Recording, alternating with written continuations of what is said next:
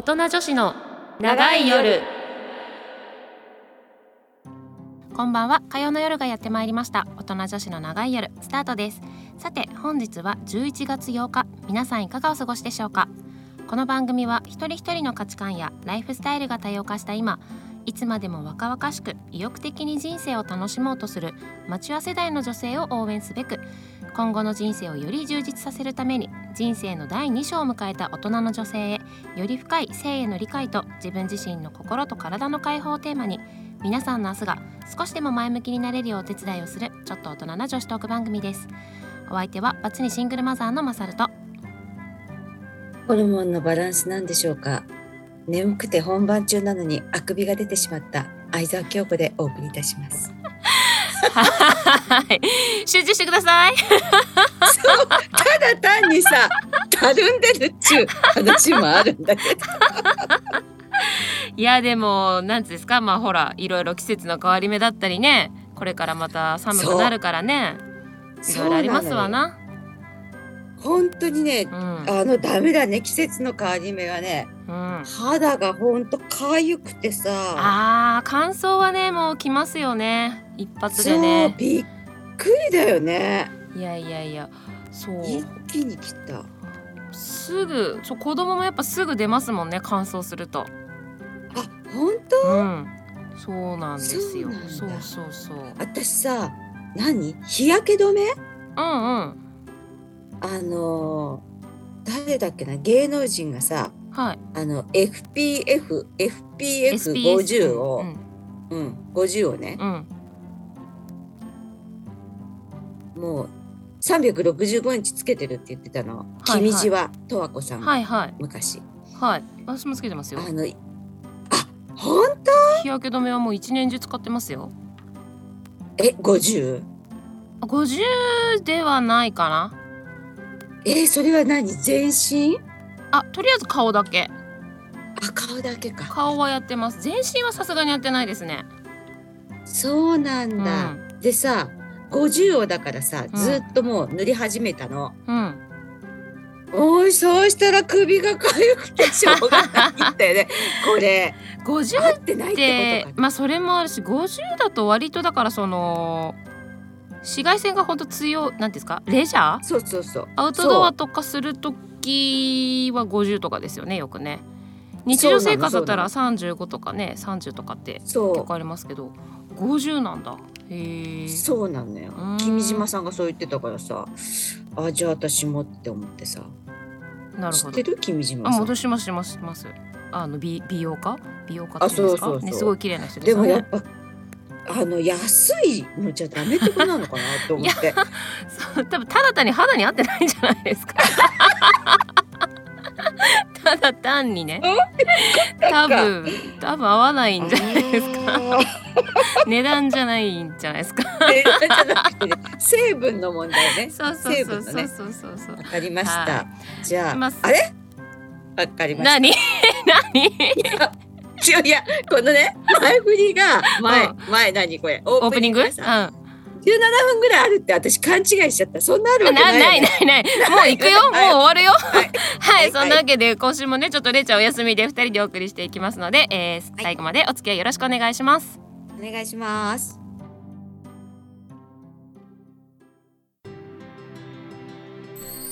セルフプレジャー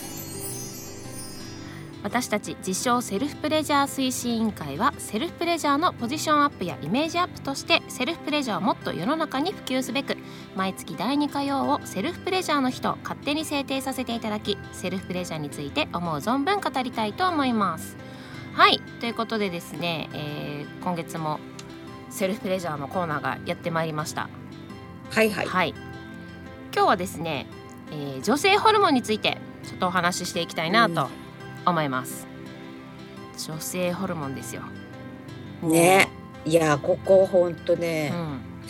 なんだろう女性ホルモンがあるとさ、うん。エッチしたくなるのかな？それはまた別か。いやまたねそういうお話にもつながるので。あ本当に、はい。じゃあちょっと聞きましょうか、もねなんなら女性は女性。リスナー気分。一緒にね？はい、そそう あの女性ホル女性はね女性ホルモンでできてるいると言っても過言ではないですからね。はい、はい。そうです。では、ね、女性ホルモンについて、えー、とちょっとお話ししていくんですがまあねこの番組でも何度も取り上げてるんですけれども改めてうん。ちょっと女性ホルモンの効果効能というかお伝えしていきたいますおさらいしましょうか。おさらいですね。はい、はい。えーまず女性の体は2種類の女性ホルモンエストロゲンとプロゲステロンによってコントロールされていまして、えーまあショッキングなことに35歳を過ぎると徐々に減少を始め40代に入ると一気に下がり月経不順等をはじめとする体の変化が起こるということですね。で、はこのエストロゲンが、まあ、よりこう女性らしい体を作るために必要な要素で、まあ、子宮内膜を厚くして妊娠に備えるっていうことなんですよね。まあ、それに伴って女性らしい体乳房の発育丸みのある体を作ったりあと自律神経の働きを安定させたりあとはコラーゲンの産生を流し美肌を作ったり血液骨関節脳などを健康に保つ非常にこうなくてはならない女性にはなくてはならないホルモンということなんですね。ただ言ってしまえば若い女性若い間はこのエストロゲンに非常に守られているということが言えるかと思います。ねえ物忘れがさ、うん。多くなってくるのってさ、うん。これも関係してんのかなる関係するかもですね。脳に働きかけてくれるので多そうだ少はよね。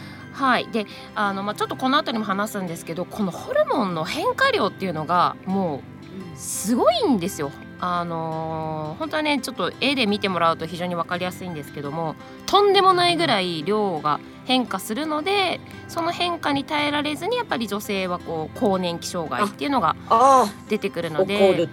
男性もその男性ホルモンって減ってくるんですけど女性に比べて急激じゃないんですよね。徐々に少しずつ減るんですけどもう女性の場合何？は男性？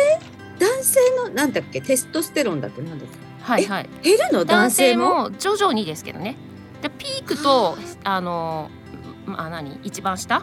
はそんなに差がないんですけど、女性の場合はピークと一番下がもうとんでもないぐらい差があるのでだからその、まあ、男性もね更年期障害ってあるんですけど女性の方がその更年期障害はもう分かりやすく出るし、もう言ってしまえば昨日と今日でその女性ホルモンの量が減ってるっていうのはわ違うぐらい変化量が大きいんですね女性の方が。うんっていうので、まあ、いろんなこう体の変化がこう50代以降ついて出てくるいけないってことだそうねです。心と体がついてていけなくなっちゃうっていうのがやっぱり大きいんですよね。はい、いけないでもう一つの、えー女性ホルモンがプロゲステロンですね、まあ、こちらは妊娠の維持ということでエストロゲンの働きによって厚くなった子宮内膜を柔らかく維持して妊娠しやすい状態にすると。まあ、水分栄養素を溜め込み妊娠が成立したら妊娠を維持ということで、まあ、妊娠をした後に必要な要素になってきますね。はい。はい。まあ、この2つが非常に重要なわけなんですけれどもうん。やっぱりこのホルモンが実はその性欲性欲とも関係しているというのが実はありましてそれぞれ働きの違うこの2つの女性ホルモンなんですがエストロゲンが増えると種の保存本能が働き性欲が高まります。エストロゲンのはい、エストロゲンの分泌が高まるのは妊娠に最も適している排卵期です。排卵期の終わり頃から女性の体は受精の有無にかかわらず妊娠の準備を始めエストロゲンと反比例するように黄体ホルモンプロゲステロンの分泌が高まります。プロゲステロンの引き金にもなるホルモンなのであプロ,、うん、プロゲステロンペプロゲステロンが、えっと、PMS の引き金にもなるホルモンなので体がだるくなり性欲どころではなくなるということもありますと。いうことで、まあ、女性ってこの生理 1, 1ヶ月こう4週ある中でうん。1週ずつぐらいでこうね周期が変わると言われてますね。月経期排卵期あは卵胞期排卵期黄体期なんですけれども、まあえー、と3週目三なんつうの月経を最初にしたと、うん。したとしたら排卵期？3つ目のうんうん。3週目ぐらいに、まあ、排卵日っていわゆるその妊娠しやすい日があるわけで、まあ、ここが一番こうホルモンが一番ピークになってくると。なのでこう女性はちょっとこうムラムラしてくるうん もうなんかさうん。昔のことだけどわかる。と。わかる。わかる よ。いや本当そうだったよね。でもありますよね。そうそうそう。あったあった。まあ個人差にねよってもちろん違うんですけども、まあ、一応そういうホルモンの一般的にね。こうそうです。分泌量が変わるっていううん。ところですね。やっぱり性欲が高まる分妊娠もしやすくなる、うん。まあ、その要は妊娠をするがためのっていうところですよね。のだもんきそうだもんね。そうそうそうそうそう。っうん。ていう感じですね。すごいね。怖くない？体って。すごいよね。なんかもう何？本人の意思とは関係なく体はそうなってるってことでしょ。すごい。誰が作ったの？すごいよね。話じゃん。本当ねなんか全て理にかなってるというか、あのうさ、ん、大気に何？地球ができる時のあのさ、うん。か何？火山がさ何？さあの何？興奮しすぎ 溶岩 の中からのさ細胞のさちっちゃいのからさそう何ミトよコンドリアとかさそうそう。そっからさこういう仕組みができるってすごくない？すごいよね。だって本人の意思は関係なくムラムラするってすごいよね。うん、しかもそれ子孫繁栄のためだから。いやーすごいね。怖いよ。なんかさこれ聞いててすごい思ったのがさ、うん。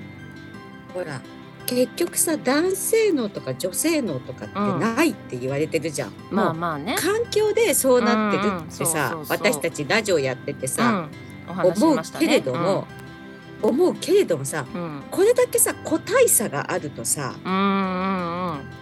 この役割が違うわけじゃん。そうね。そうそうそう。だからさやっぱり男性のとか女性のっていうかそういうなんかあー絶対違いあるって思うんだよな。う。ん、だ違いはあるでしょうね。でやっぱりそれぞれねやっぱ今こう現代いろんなこう何文明が発達してなんたらかんたらってなってきて、今こういう環境に置かれてるから私たち人間っていうのはこういうふうに何進化を遂げてきたみたいになるけど、うんうんそれこそ何こなんつもうそのげ古代古代というか戻っていけば、うん、もう最古の。ねそう、うん。それこそもうなんていうんですか言い方悪いですけどもうただやっぱ子供を残していく子孫を残していくってことがやっぱ第一優先事項だったわけだから、うんうんやっぱまた環境も違うでしょうしね。うん。置かれてる状況が違うから、働くそのそれぞれの役割っていうのが脳の中の働センサーがまたうんうん。働き方が違うのかもしれないですよね。うん。本当そうだわ。いやすごいよ人間って。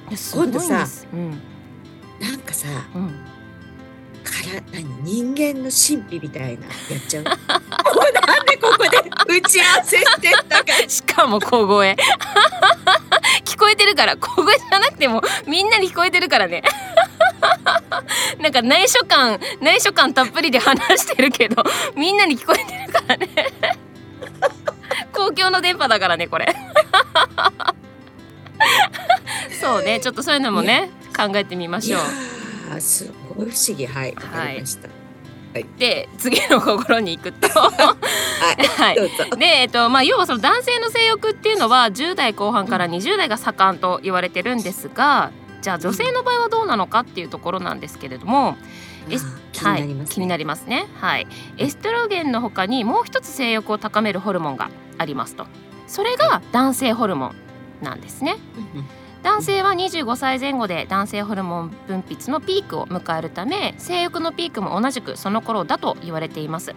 しかし女性の男性ホルモン分泌は少ないながら生涯を通じてあまりアップダウンがありません。そのため月経があるうちはエストロゲンとプロゲステロンにかき消されがちですが閉経の10年前40歳前後くらいから少しずつ男性ホルモンによる性欲が頭角を現してきますということで、そのいわゆる女性ホルモンではないその男性ホルモンの分泌もこうある影響があるため女性は40歳ぐらいが40歳代ぐらいがこう性欲が一番高まるというふうに言われてるそうなんですね。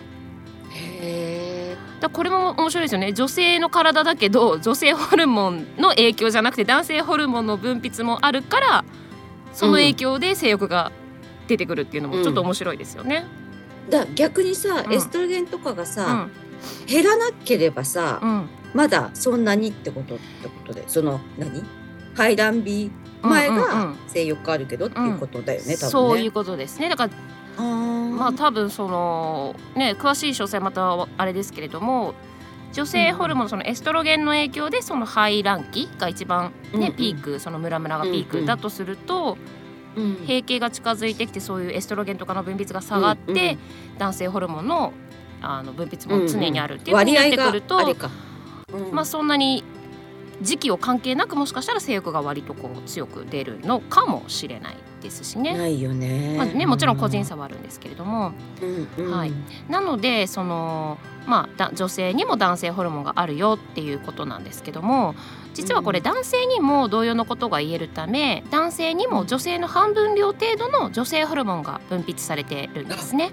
あるんだ。そうなんですってなのでえーえーとあそうでこれもどの年齢でも比較的安定して分泌されているなので女性と同じ状況ってことですよね。そ。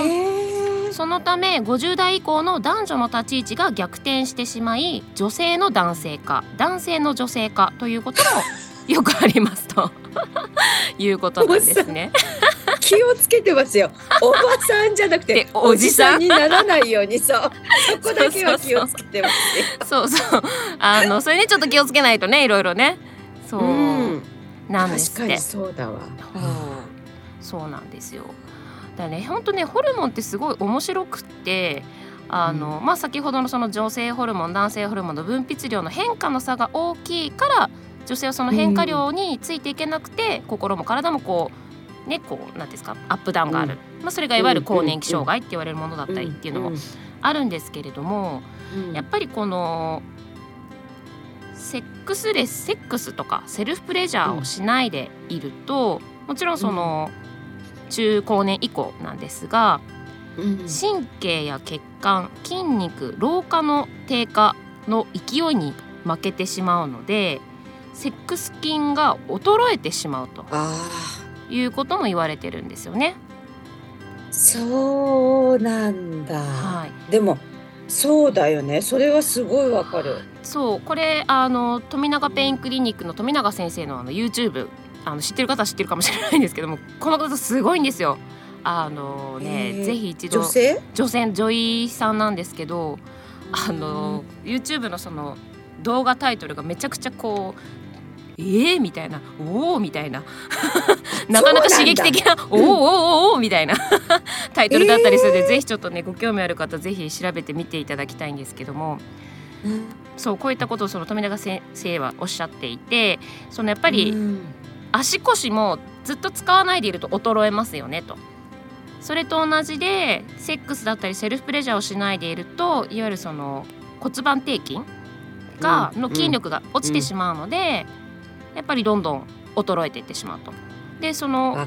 そう骨盤底筋だけが衰えるんではなくて結局神経だったり血管筋肉老化の低下にもこうより拍車がかかってしまうみたいなこともあるので、やっうんやっぱりそこ重要だということですね。間違いないね。はい、なのでセックス回数が少ない人はセルフプレジャーに力を入れましょうということもおっしゃっていてかうんそうなんですでねあともう一個これねちょっと今日お話ししておきたいなと思ったのがセックスが女性の健康に与える影響っていうことでこれも実は動画であ出てる話なんですけどセックスの頻度で閉経に差が出るというアメリカの研究結果が出ているそうでうん。もちろん閉経の時期っていうのは個人差はあるんですけれどもうんうん。これある実験をしてどんな実験かっていうとセックスが月1回未満の女性と週1回以上の女性の10年後の違いっていうのを調べたんですね。はいそうすると週1回以上セックスがある女性は更年期に入る女性が28%少ないっていう結果が出たそうなんです。へーこれ何が言えるかっていうとセックスの頻度が多いと閉経が後ろにずれるということが言えるので遅いってことなの。閉経に入るタイミングが遅くなると。でそうするとどんなことがあるかっていうと、いわゆるその女性ホルモンエストロゲンの恩恵を。長く受けられるということが言えるんですね。つまりうん肌や髪の張りや潤い骨密度を保つうん骨折しにくい骨粗鬆になりにくい出尿期の若さを保つ脳や心の安定やる気モチベーションアップコレステロール値を安定するなどやっぱりこのエストロゲンってすごいいいことずくめなんですよね。なんだね。なのでその閉経が後ろにずれればずれるほどこのエストロゲンの恩恵を長く受けることができるのでそうね。そうなんですそうなんです。なのであの大人大人女子の長い夜的な回答としてはぜひセックスしましょうセルフプレジャーしましょうっていう話よね。話なんですけど、話よね。話よ。なんですね。そうで、まあ、もちろんセックスでねこうやっぱそういうホルモン高めるのももちろんいいんですけどセルフプレジャーで、うん要はその挿入のないセルフプレジャーでもうんうんもちろん、あのホルモンは分泌されるのであおすすめですっていうそうそうそう挿入ばだけがあのなんですかホルモン高めるためのものではないのでそうだね。そうなんですよ。ああ。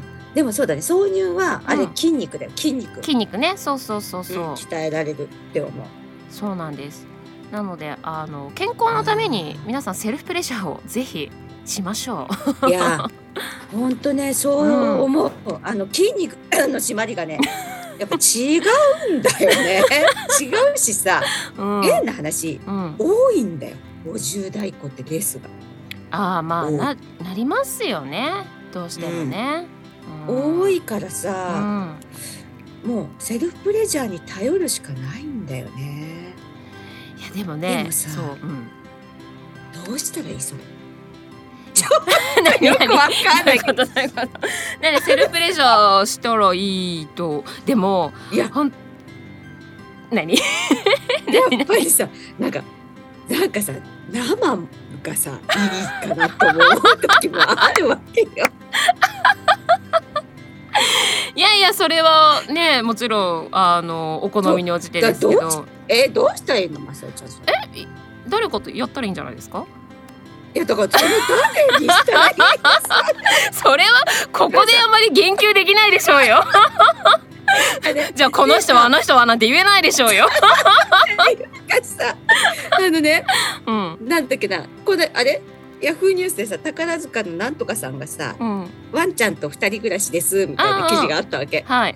あれこういう人たちってどうしてんのかなって思ってさ。どういうこと？どういうこと？あ何ワンちゃんがいるからってこと？ああじゃ何？何？どななんかいろんな方向に今考えちゃったじゃん。いろんないろんな角度ですごい広幅広く考えちゃったよ今。っていうかさ欲はまずあるのかないのか？いやーだってそこはどうなんでしょう。人それぞれですからねやっぱり、そうだようね、ん、でももしあったとしてもさ、うん。あじゃあ彼氏がいるのかなとかさ。もう芸能人だからそんなあんまりか 言えないでしょうけどね。でも彼氏がもしいなくてしたかったらこういう人たちはどうしてんのかなとかさ。いやそれはセックスお友達とかだってありえるわけですし、あーそっか。うん、ちょっとねまだ話足りないんだけどね時間が過ぎちゃったからね。またちょっとねちょっと次回あの番外編かな？はい。ということではい。えー、男あ終わりはいもうちょっと締め締めに入りますよ。はい。はい男性と比べオープンに語られることがな少なかった女性の性欲。実はホルモンやホルモンバランスと大きく関係しています性欲は人によっても違い日によって違うこともあります。女性だからって性欲を我慢する必要はありません。セルフプレジャーはセルフケアの一つとして考えられメリットもたくさんです。ぜひ自分で自分の心地よさを満たしてあげていただければと思います。はいということで、はいはい来週のコーナーもはい。お楽しみに。それではここで一曲ご紹介します。小泉京子で木枯らしに抱かれてそろそろお別れの時間がやってまいりました。この番組ではメールを募集しております。宛先は音女アットマークミュージックハイフンバンカー .com なおミュージックバンカーで検索するとミュージックバンカー公式ウェブサイト。トップページのラジオ番組一覧に宛先へのリンクがございますのでこちらからも送信が可能です。お名前コーナー名を忘れずにお書きください。はい、えー、私たちはウェブロにて大人女子の長夜というブログをやっております。ぜひ検索してみてください。